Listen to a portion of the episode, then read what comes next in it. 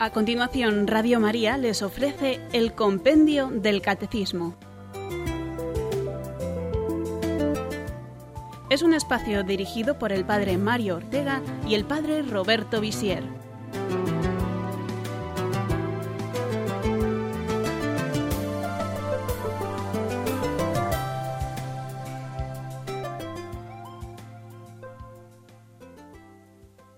Buenas tardes, queridos oyentes de nuestro programa de Radio María Compendio del Catecismo.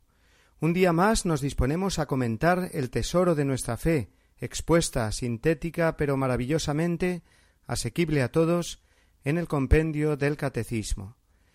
Un instrumento que, además de servirnos para nuestra formación cristiana, será un magnífico manual que nos acompañe a los católicos en la tarea de la nueva evangelización, en la que tanto nos insiste el Papa. Jesucristo caminaba con sus discípulos de aldea en aldea predicando el Evangelio. Gentes venidas de toda la Galilea y de otras regiones solían seguirlo y aun precederlo para encontrarlo en los lugares a donde se dirigía. Su predicación y milagros hacían que normalmente estuviera rodeado de una gran muchedumbre, que se dirigían a Jesús llamándolo con diversos nombres, que hacían todos referencia a su condición de Dios y de Mesías. Señor, Hijo de David, Maestro. Jesús sabía que muchas veces dichas invocaciones no se correspondían del todo con una verdadera fe. Me buscáis, decía, no porque habéis visto signos, sino porque habéis comido de los panes y os habéis saciado. Esto lo dijo después del milagro de la multiplicación de panes y peces, y efectivamente, cuando el Señor intenta darles el pan vivo que es Él, e infundir en sus corazones la fe, entonces aquellas invocaciones del nombre de Dios dirigidas a Él se mostraron en tantos que le abandonaron vacías.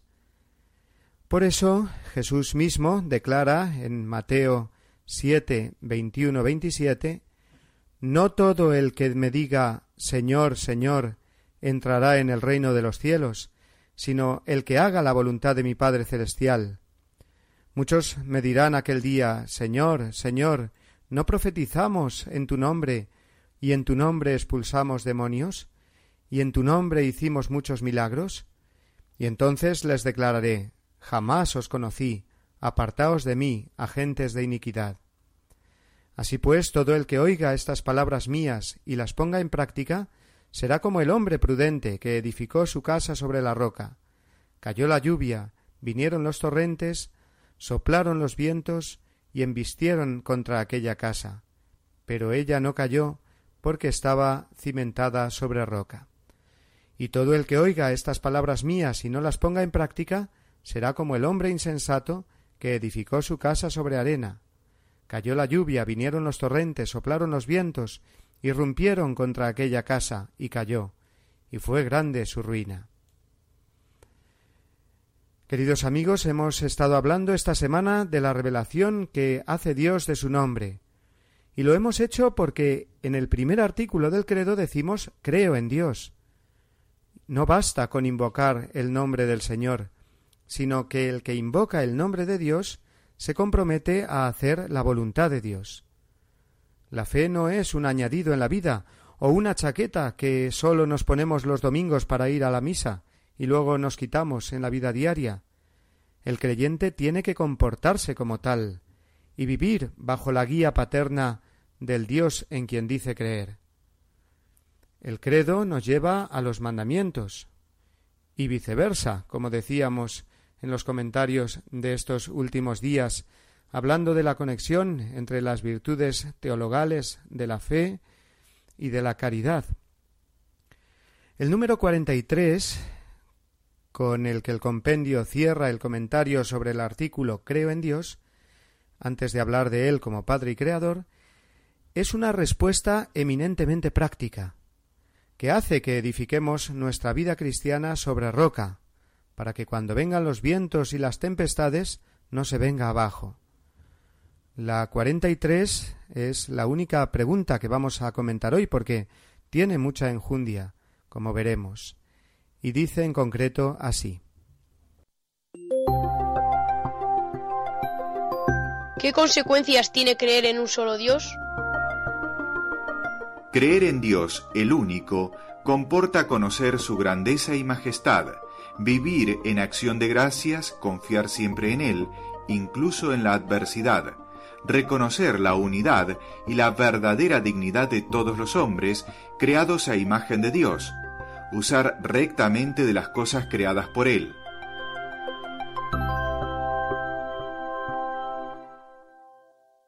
Como hemos dicho antes, esta única pregunta que comentaremos hoy es una aplicación a nuestra vida concreta de todo lo que hemos visto esta semana. Si creemos de verdad en Dios, como lo afirmamos, esto nos tiene que llevar en primer lugar a reconocer su grandeza y majestad. Esto es lo primero en la vida cristiana, vivir en una continua admiración ante el ser infinito, eterno, perfecto y todopoderoso de Dios amor. Reconocer la grandeza y majestad de Dios. Este es el único garantizado modo de llevar una vida santa. Los santos no han cesado de admirar la grandeza de Dios y proclamar sus maravillas, en lo que conocemos como la oración de alabanza debida a Dios. Así, por ejemplo, San Francisco de Asís, al comienzo de su conocido Cántico de las Criaturas, Omnipotente, Altísimo, bondadoso Señor, tuyas son la alabanza, la gloria y el honor. Tan sólo tú eres digno de toda bendición, y nunca es digno el hombre de hacer de ti mención. Otro ejemplo claro lo tenemos en San Ignacio de Loyola. El principio y fundamento de la vida cristiana, según lo declara al comienzo de sus ejercicios espirituales, es este. El hombre es criado para alabar, hacer reverencia y servir a Dios nuestro Señor, y mediante esto salvar su ánima. La alabanza a Dios, Qué bueno es decir muchas veces Alabado sea Dios o alabado sea Jesucristo, porque nuestra oración siempre tiene que comenzar por ahí. Muchas veces entendemos la oración como acudir a Dios para pedirle cosas importantes que necesitamos, salud, prosperidad. La oración de petición es muy importante. Dios mismo nos pide que le pidamos. Juan 16, 24. Pero si reducimos nuestra relación con Dios solo a pedirle, comprendemos que esta no es una auténtica relación de amor. La alabanza es lo primero que sale del corazón si nuestro creo en Dios es sincero. Cuando uno admira a una persona y reconoce su valía y sus méritos, es lo primero que sale decir. Por ejemplo, ante un gran deportista que va de triunfo en triunfo y que al representar a nuestra nación eh, sus triunfos nos ponen contentos. Enseguida se le aclama y se le dice qué grande eres, eres único o única, no hay quien te iguale. Bien, pues a esto es a lo que nos referimos cuando hablamos de la alabanza a Dios. Si conocemos su grandeza viendo la obra de la creación, si hemos conocido también su infinito amor viendo la obra aún más maravillosa de la redención, lo primero que nos tiene que salir es una palabra de alabanza, de la mayor alabanza. Tú eres santo, Señor Dios único, que haces maravillas, dice el Salmo setenta y seis y el ochenta y cinco. Tú eres fuerte, tú eres grande.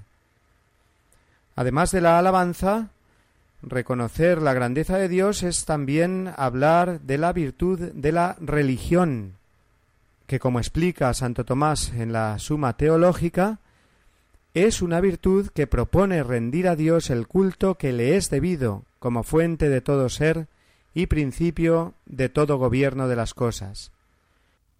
Además, la alabanza a Dios es una necesidad que tenemos nosotros, que somos criaturas, y de Él dependemos. Nuestra grandeza no está en pretender ser dioses, sino en alabar al único Dios como hijos queridos. Los principales actos de la virtud de la religión son la adoración, a la que en un momento haremos referencia, la oración, el sacrificio, la oblación, los votos y los pecados contra ella y por tanto contra el reconocimiento de la grandeza de Dios son el descuido de la oración, la blasfemia, el tentar a Dios, el sacrilegio, el perjurio, la simonía, la idolatría y la superstición. La virtud de la religión tiene además sus raíces en la sabiduría, en la humildad y en el amor. La sabiduría, en sentido bíblico, es aquella que el creyente pedía a Dios en el Antiguo Testamento. Mándala de tus santos cielos, reza el libro de la sabiduría en el capítulo nueve. Y con ella, con esta sabiduría, el hombre reconoce a Dios como Creador y Señor del cosmos. Esta es la verdadera sabiduría. De nada vale al hombre conocer muchas cosas si al final no conoce la más importante.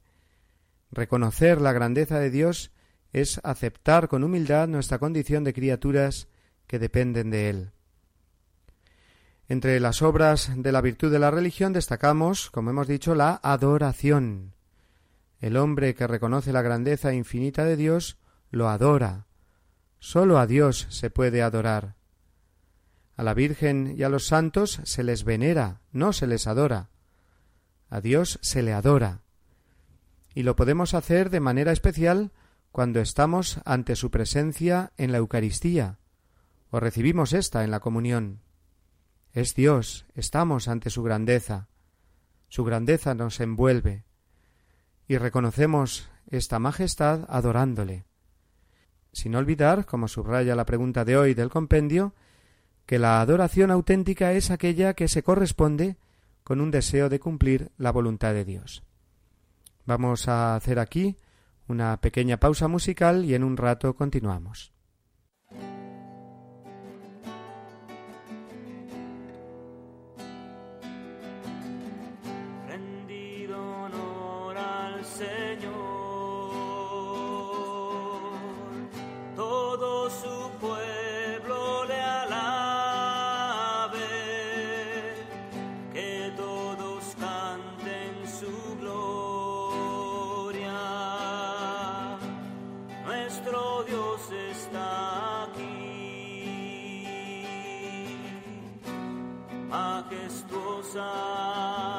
es su presencia.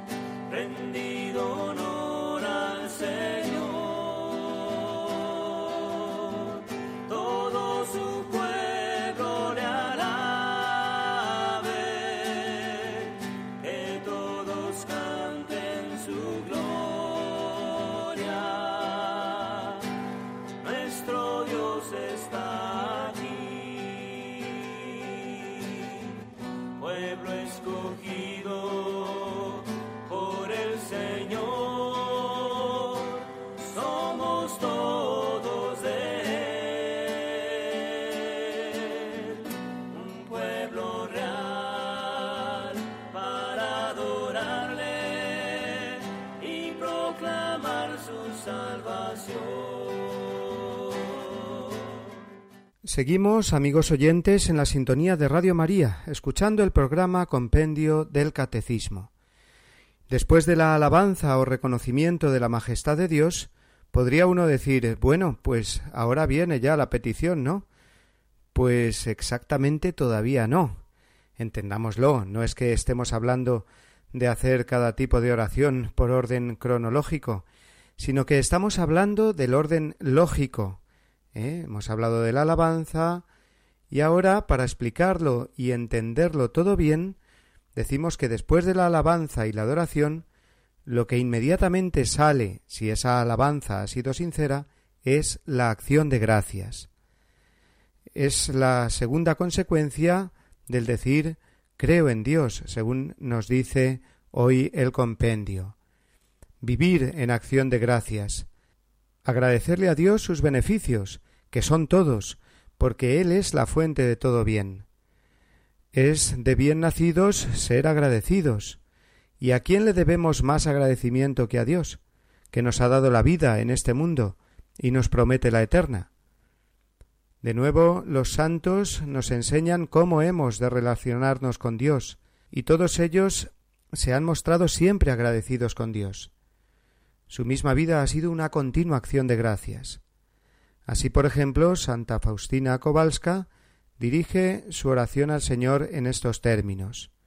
Oh Jesús, Dios eterno, te doy gracias por tus innumerables gracias y bendiciones.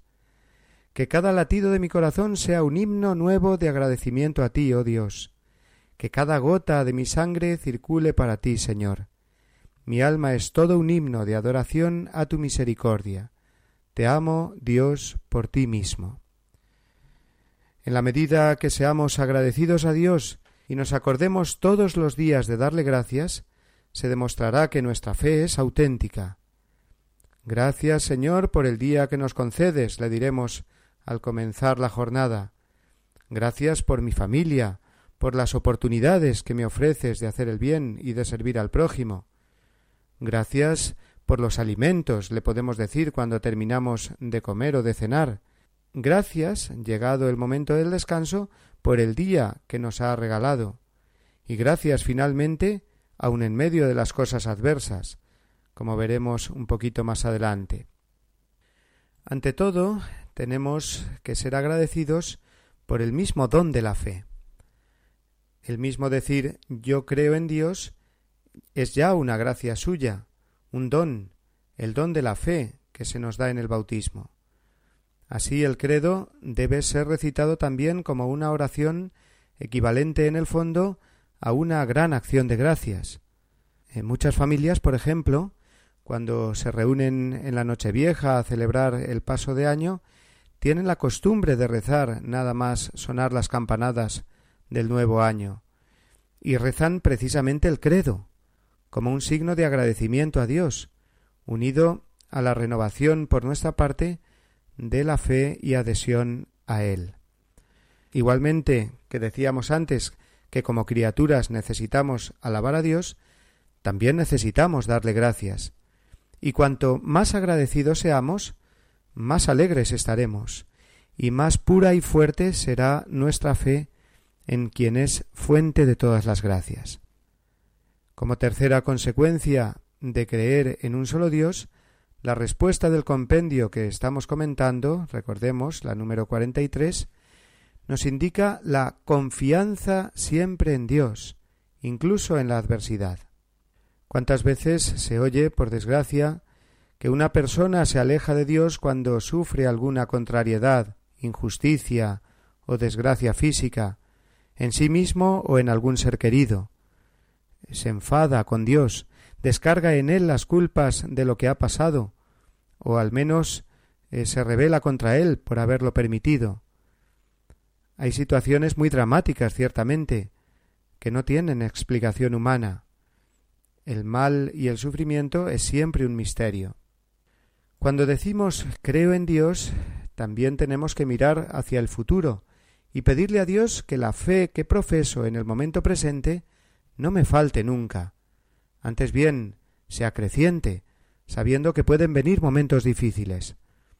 Es como recordábamos al principio, pedirle a Dios que el edificio de nuestra fe esté cada vez más sólidamente fundado sobre roca, para que el viento y la tempestad de la enfermedad, de la soledad, de la injusticia, de la calumnia, de la persecución, de la muerte de un ser querido, o cualquier otro mal que me acaezca, no quiebre mi fe en el único Dios, mi única esperanza, la única que no me va nunca a fallar. Dios está aún más cercano a nosotros cuando sufrimos por cualquier causa. Está asociándonos misteriosamente al misterio de la cruz de su Hijo. Esto lo sabemos por la fe. Por eso qué necesario es que en los momentos difíciles recemos el credo con todo el corazón y que nuestro creo en Dios sea sinónimo de un sigo creyendo en Dios, aun en medio de esta adversidad, y de un quiero creer en Él pase lo que pase, hasta el final. La Sagrada Escritura está plagada de ejemplos de constancia en la fe ante la adversidad. Pensemos en Abraham, ante la prueba del sacrificio de su hijo Isaac. Abraham creyó contra toda esperanza, dice San Pablo en Romanos 4, presentándolo precisamente por esto en un modelo de fe, y Dios por ello lo siguió bendiciendo abundantemente. Pero el ejemplo más dramático de sufrimiento del inocente que encontramos en el Antiguo Testamento es sin duda el de Job. Padece indeciblemente y no reniega de Dios. Su sufrimiento en el fondo es una prueba de fe. Él sigue creyendo y confiando en Dios, aun a pesar de que su mujer y sus amigos le insisten en hacer lo contrario. Él se mantiene firme, y Dios finalmente recompensa su paciencia, su fe inquebrantable. Y otra escena también muy clara de la fe y la confianza en Dios en medio del tormento lo encontramos en la madre de los siete hermanos macabeos. El pasaje se lee en el libro del mismo nombre, en el capítulo siete. Cada uno de los hermanos, uno detrás de otro, es martirizado por orden del rey Antíoco, porque no quieren renegar de su fe en Dios. Ellos se muestran valientes hasta el final, y su madre, que los ve morir, da un testimonio impresionante de fe al decirles Hijos míos, Dios os devolverá misericordiosamente la vida, ya que por sus santas leyes la despreciáis. Y al último de ellos le dice Hijo mío, sé digno de tus hermanos, y no temas a ese verdugo. Acepta la muerte para que yo te recobre con vida en el día de la misericordia del Señor. No cedas. Esta santa mujer es una imagen bellísima de la Santísima Virgen María y del sufrimiento de ella en el Calvario, María estaba junto a la cruz de su Hijo. Esta expresión no es simplemente una descripción física, sino que tiene el sentido profundo de la Virgen Madre ante el sufrimiento indecible, de pie firme en la fe. Su estar junto a la cruz en el momento más doloroso era sin duda su mayor profesión de fe. Creo en Dios. Espera en el Señor, sé valiente, ten ánimo, espera en el Señor. Este versículo del Salmo 26 podría ser la mejor expresión de esa fe que está llamada a crecer más precisamente en la adversidad. El credo, por tanto, es especialmente luminoso en los momentos de tinieblas. Hagamos de nuevo otra pausa antes de seguir con nuestro comentario de hoy.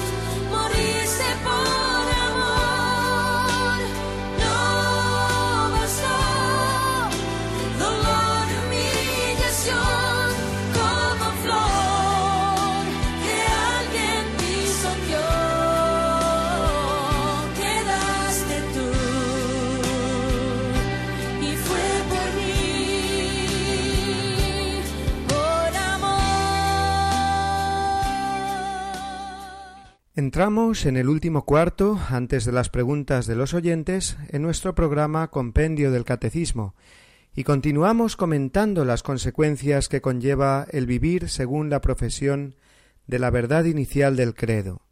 Creo en un solo Dios. Y la cuarta consecuencia es que el creyente en el único Dios ha de reconocer la unidad y la verdadera dignidad de todos los hombres creados a imagen de Dios.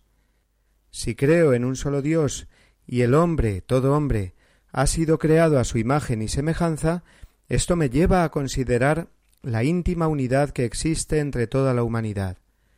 La humanidad es una familia. No hablamos ahora todavía de que todos somos hermanos porque Dios es nuestro Padre, sino que solamente fijándonos en que Dios es uno, descubrimos el reflejo de esta unidad en todo el género humano, que se constituye así, como hemos dicho, como una familia. Decir familia es decir unidad. Ser familia significa que ningún miembro es extraño. Así, el que profesa su fe en Dios, en el Dios único, ha de ver a la humanidad entera, salida de sus manos, también como una unidad. La progresiva revelación de Dios va a hacernos profundizar más y más en el significado y alcance de la unidad de todos los hombres entre sí. Desde el principio Dios se escogió un pueblo, un pueblo concreto, pero que será llamado un día a ser iglesia, es decir, asamblea o convocatoria de todos los hombres. Será llamado a ser un pueblo universal. Somos su pueblo, signo de unidad. La unidad es algo que siempre viene de Dios. Del demonio y del pecado lo que viene es la división y el enfrentamiento. Dios es amor y el amor siempre une. La labor de los profetas en el Antiguo Testamento fue la de unir al pueblo de Israel en torno a la fe en el único Dios. Y ya en el Nuevo, Jesucristo, leemos textual Juan 11, 52, murió para reunir en uno a los hijos de Dios dispersos. La cruz de Cristo es el mayor signo de unidad que Dios nos ha dado. La cruz une, es el signo más, suma, junta, reúne a todos como hermanos. Ya no hay judío ni griego, no hay esclavo ni libre, no hay varón ni mujer, porque todos vosotros sois uno en Cristo Jesús, dirá San Pablo en Gálatas 3, y ante la pregunta sobre quién es el prójimo, Jesús, después de haber confirmado que el primer mandamiento es amar al Dios único, responde con la parábola del buen samaritano. El prójimo es todo hombre, también el que no conoces, también el que está lejano. El mismo Jesús se identifica con cada hombre. Lo que hacéis con uno de estos, conmigo lo hacéis. Además de la unidad de la humanidad, la fe en un solo Dios nos descubre, dice el compendio, la verdadera dignidad del ser humano. El ser humano es imagen de Dios. Su dignidad es, por ello, superior a la de las demás criaturas. En la medida en que se cree en Dios, de verdad, crece también la percepción de la dignidad de cada hombre. Reconozco mejor mi propia dignidad y también la dignidad del que tengo a mi lado. Es lógico, pues, que si uno se aleja de Dios, pierda también de vista el sentido de la auténtica dignidad humana. Lógico, si me alejo de Dios, también me estoy alejando de mi hermano, y mi dignidad se va perdiendo, igual que el hijo pródigo, desarrapado y sucio, cuando estaba lejos de la casa del Padre, solo además, lejos de los suyos. Y finalmente, pues no podemos entretenernos mucho más, la pregunta que hemos comentado hoy termina señalándonos como quinta consecuencia de decir creo en un solo Dios mi obligación de usar correctamente las cosas creadas por Él. Leíamos antes el principio y fundamento ignaciano. Después de decir que el hombre ha sido creado para alabar y servir a Dios, nos dice, cito textualmente, que las otras cosas sobre la haz de la tierra son criadas para el hombre y para que le ayuden en la prosecución del fin para que es criado, de donde se sigue que el hombre tanto ha de usar de ellas cuanto le ayuden para su fin, y tanto debe quitarse de ellas cuanto para ello le impiden. Hasta aquí San Ignacio. Este uso correcto y prudente de las cosas creadas se regula por la virtud de la templanza. Lo veremos, por supuesto, más en detalle cuando toque comentar las preguntas del compendio correspondientes a la parte de la moral. Pero de momento, digamos que la templanza es la virtud de vivir con menos, ya que regula la atracción por los placeres y procura el equilibrio en el uso y disfrute de los bienes creados. Si digo creo en un solo Dios, y esto se corresponde con el mandamiento primero y principal de amarlo sobre todas las cosas, pues esto ya me está indicando que las cosas de este mundo las tengo que tener siempre por debajo de Dios. Creo en un solo Dios es decir, en definitiva, Dios es siempre lo primero. Bien, pues vamos a pasar ya a las conclusiones de hoy, que las vamos a tomar textualmente del Catecismo Mayor. Concretamente vamos a leer los números del 222 al 227, que son los siguientes.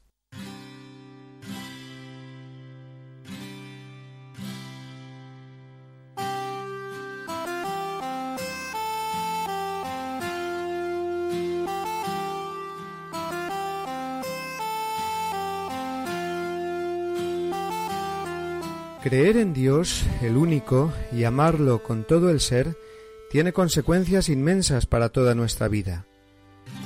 Primero, es reconocer la grandeza y la majestad de Dios.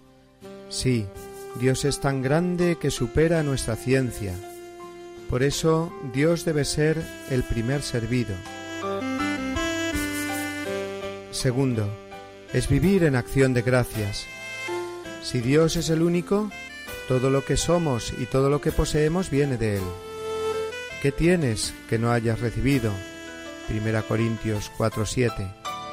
¿Cómo pagaré al Señor todo el bien que me ha hecho? Salmo 116.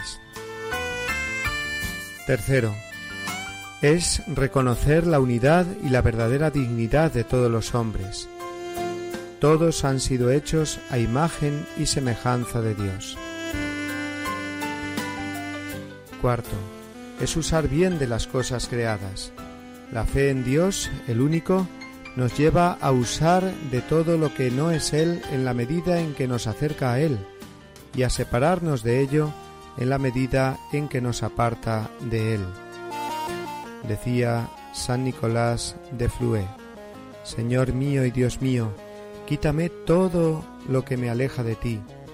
Señor mío y Dios mío, Dame todo lo que me acerca a ti. Señor mío y Dios mío, despójame de mí mismo para darme todo a ti. Y quinto, es confiar en Dios en todas las circunstancias, incluso en la adversidad. Una oración de Santa Teresa de Jesús lo expresa admirablemente. Nada te turbe, nada te espante, todo se pasa, Dios no se muda. La paciencia todo lo alcanza. Quien a Dios tiene, nada le falta. Solo Dios basta.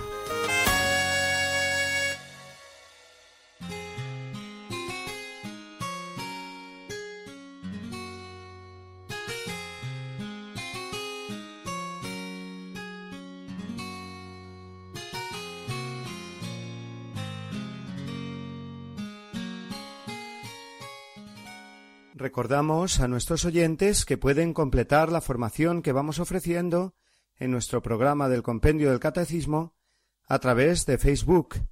El mismo Santo Padre insiste en que los católicos debemos utilizar las nuevas tecnologías para hacer presente el Evangelio y aprovechar eh, las facilidades que ofrecen eh, las redes sociales para difundir la fe católica.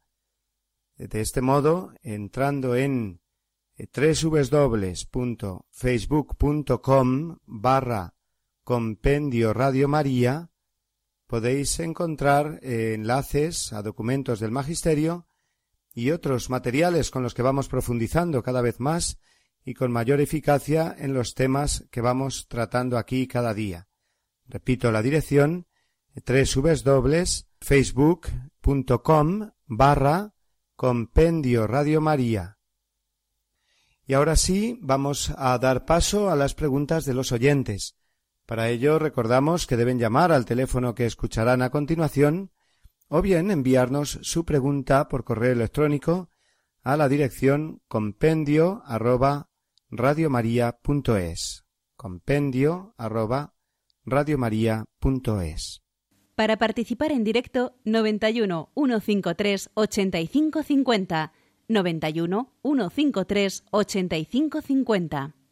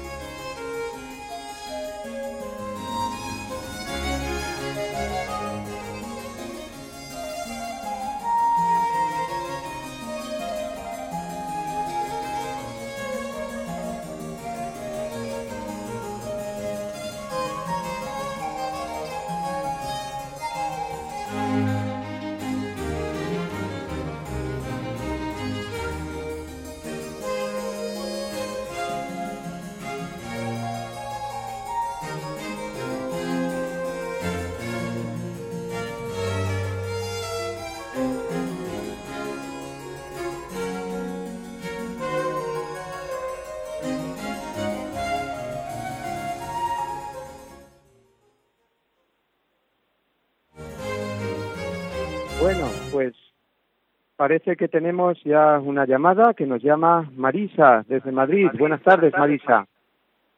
Padre Roberto se llama, ¿verdad? ¿Padre? Eh, yo soy... ¿Padre? Sí, adelante. Es que se corta, parece que se corta.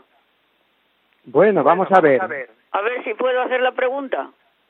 Sí, le oigo perfectamente. Eh, a ver, mire, lo que le quiero preguntar es que, eh, como ha hablado de Job, pues ahora yo muchas veces se me ha venido este pensamiento, ¿no? Que Job mm, le decían que maldijera de Dios por todo lo que sufría y él nunca le maldijo, pero sí que mm, no sé si maldecía o, o se quejaba mucho de la hora que nació, de la hora que, que dio, que vio la luz y de todo eso y quería que me explicara un poco, porque claro, digo, nos ponen ejemplo de paciencia, digo, pero claro, a Dios no le maldijo, claro que no, pero sí que maldecía un poco el día que nació y todo eso.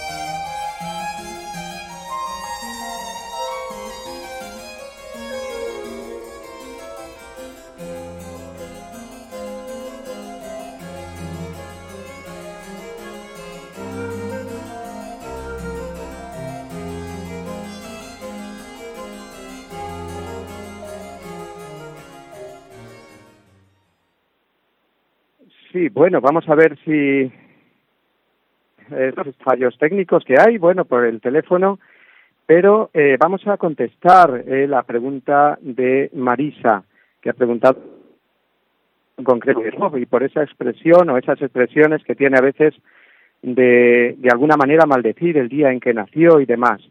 Bueno, la cantidad de el Job nos muestran que en ningún momento él eh, renegó de su fe, maldijo a Dios, pero también a la vez esas sesiones tan humanas, ¿no? De la persona que sufre y sufre indeciblemente, pues nos hacen ver precisamente eso, que, eh, que es un hombre que está sufriendo indeciblemente y que utiliza esas expresiones, pero en ningún momento eh, su fe se rompe eh, o se quiebra y en ningún momento maldice a Dios y ahí está precisamente su santidad.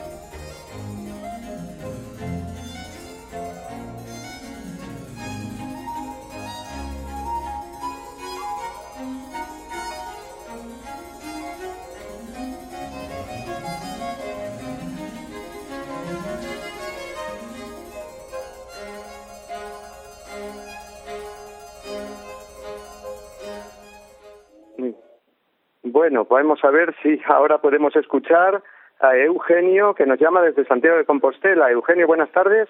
Buenas tardes, padre. Antes de nada quería agradecer el programa y felicitarles porque aún recién convertido como yo, que hasta hace poco, hasta hace unos meses era, pues simplemente estaba bautizado y, y veía el tema de la iglesia pues como mucha frialdad. Sin embargo, a partir de una experiencia que tuve muy bonita, pues eh, estoy como una moto, como se suele decir, ¿no? bueno, pues vamos a pedir por, eh, por usted y por, por la perseverancia en la fe y, y verá que cuando uno pues se comienza a vivir, ¿eh? a conocer y a vivir ¿eh? de la fe cristiana, pues cada vez está efectivamente más contento. Sí, la verdad es que tengo mucha hambre de, de fe, mucha hambre de, de Dios, necesito comulgar todos los días, entonces es algo que, que, que, hasta hace muy poquito pues era vivía con, con frialdad, como muchos católicos, por otra parte, ¿no? Yo quería... aparte, Aparte de felicitarle, insisto, y, bueno, eh, Radio María, que es una, una radio maravillosa y, y que nos hace mucha falta, una curiosidad y, y hablar de un tema. Eh, la curiosidad es si Dios nos crea, crea nuestras almas, lógicamente, cuando, cuando nuestros padres nos conciben, eh, mm, si yo no sé si las crea iguales y después nos convertimos en distintos o las crea distintos ya desde el principio, como creó, por ejemplo, a los ángeles, ¿no? Eh, que los crea, pues, eh, unos de distinta naturaleza, o sea, la misma naturaleza, pero distinta jerarquía. O... Entonces, si pasa lo mismo con las almas humanas. Y después quería que nos diera la importancia, porque mañana, si Dios quiere, me estreno en ello, en la adoración eucarística ¿Por qué se ha perdido tanto? Porque yo recuerdo a mi madre que nos hablaba, que su, mi abuela decía, venga, que tienes que ir, a que te toca a esta hora, y ahora, sin embargo, la adoración eucarística, pues es como aquí en España, porque en otros países, en México, por ejemplo, pues no, está muy... Pero ¿por qué esa, esa, esa falta de adoración eucarística con, lo que yo creo que mm, es lo más importante ¿no? que se puede hacer, eh, adorar directamente a Dios? Sí, muy bien. Muy bien, Eugenio, pues eh, muchas gracias y Dios le bendiga. ¿eh? En primer lugar, eh, pregunta por el alma, el alma humana creada efectivamente directamente por Dios. Es un tema que, veremos precisamente eh, la semana que viene y la otra cuando hablemos de Dios eh, creador y creador del, del hombre, ¿no? Eh, el alma humana es lo que nos hace semejantes a Dios. Y en ese sentido, pues eh, el alma es el alma, es siempre igual ¿eh? en todos los hombres.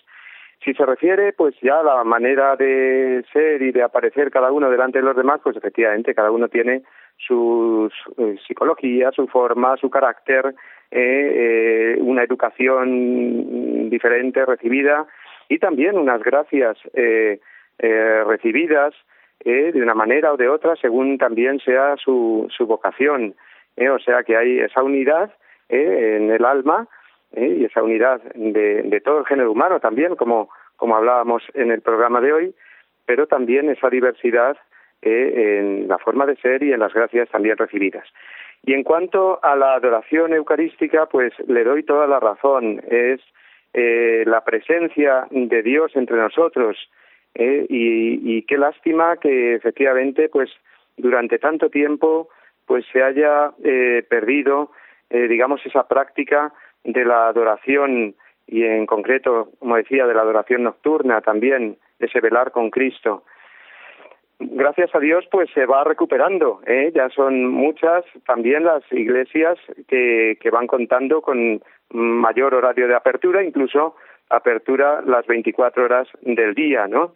Lo que hace falta es que nosotros cristianos mmm, vayamos eh, creciendo en ese amor a la Eucaristía y por lo tanto eh, al entrar en una iglesia pues se ve a mucha gente adorando al Señor. Eso hará que crezca la devoción eucarística, por supuesto. Vamos a dar paso ahora a Carmen, que nos llama desde Sevilla. Buenas tardes, Carmen.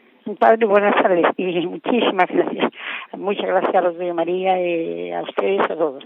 Eh, una duda que tengo hace ya mucho tiempo, esto de nuestro padre en la fe, Abraham, a mí me sí. resulta imposible creer que Dios le diga a un, a un padre que a su hijo lo, lo ejecute, vamos. Entonces, yo pienso, vamos, pienso, no sé si esto es válido, ¿no? Que, que realmente Dios elige a las personas donde están. Le dijo salir de tierra a un hombre que había tenido, era policía, era así, bueno.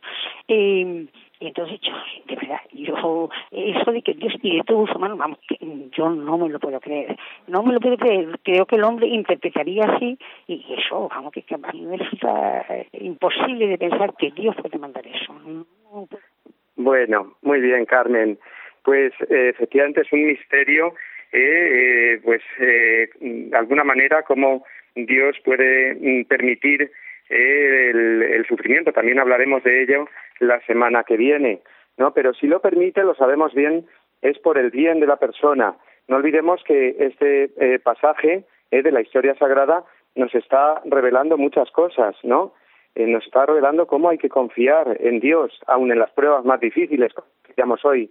Pero es que además el sacrificio de Isaac, que no se lleva a cabo, por supuesto, porque es una prueba dura, pero es una prueba, él nos está recordando y nos está preanunciando el sacrificio de Cristo en la cruz.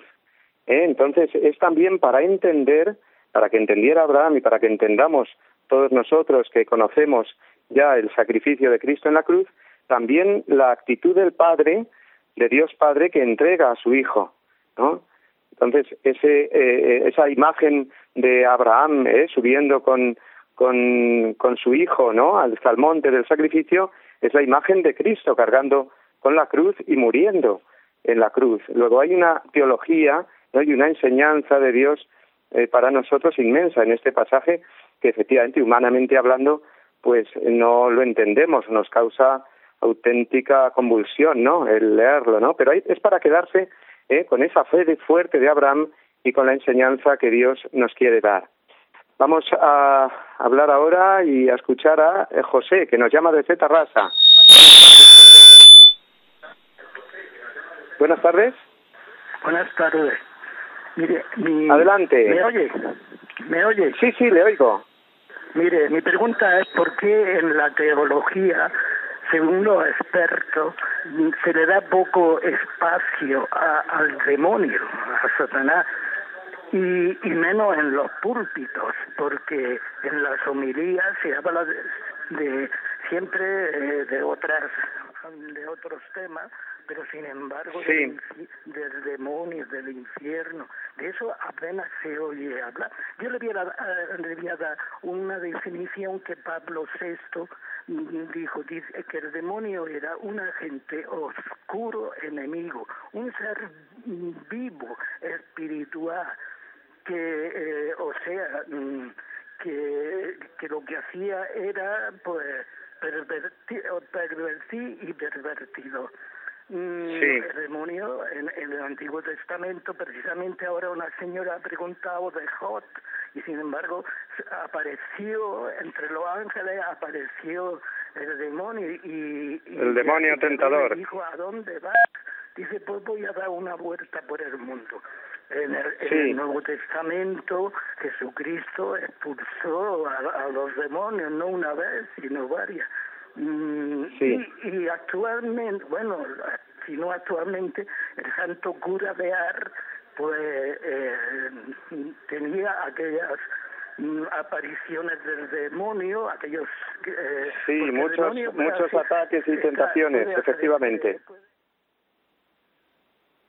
Muy bien, vamos a contestar a José rápidamente porque no nos queda casi tiempo.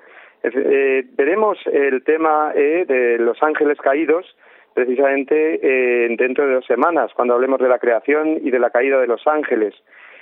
Eh, pero efectivamente tiene razón José en que parece que bueno pues no se habla demasiado, se intenta eludir eh, el tema del demonio, resulta un tema incómodo cuando efectivamente es necesario. Pero hay que tener en cuenta que, que, el demonio mismo, pues su interés es no aparecer o, o estar ahí como escondido precisamente para tentar más y mejor a los hombres. Vamos a tener que cortar porque eh, se nos echa el tiempo ya encima ¿eh? y llegamos al final de nuestro programa.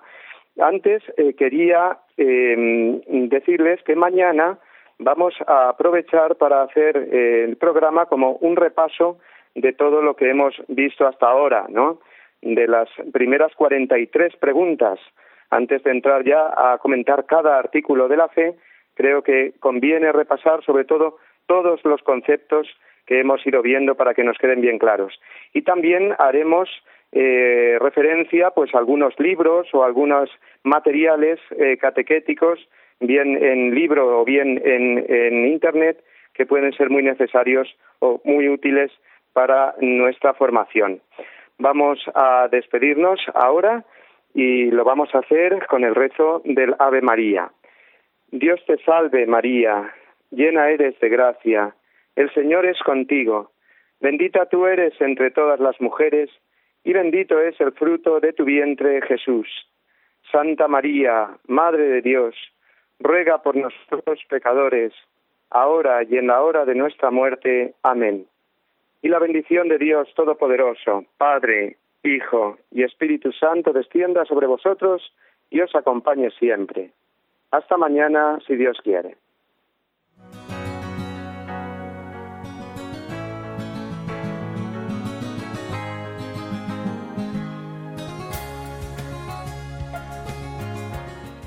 Así concluye el Compendio del Catecismo, con el Padre Mario Ortega y el Padre Roberto Visier.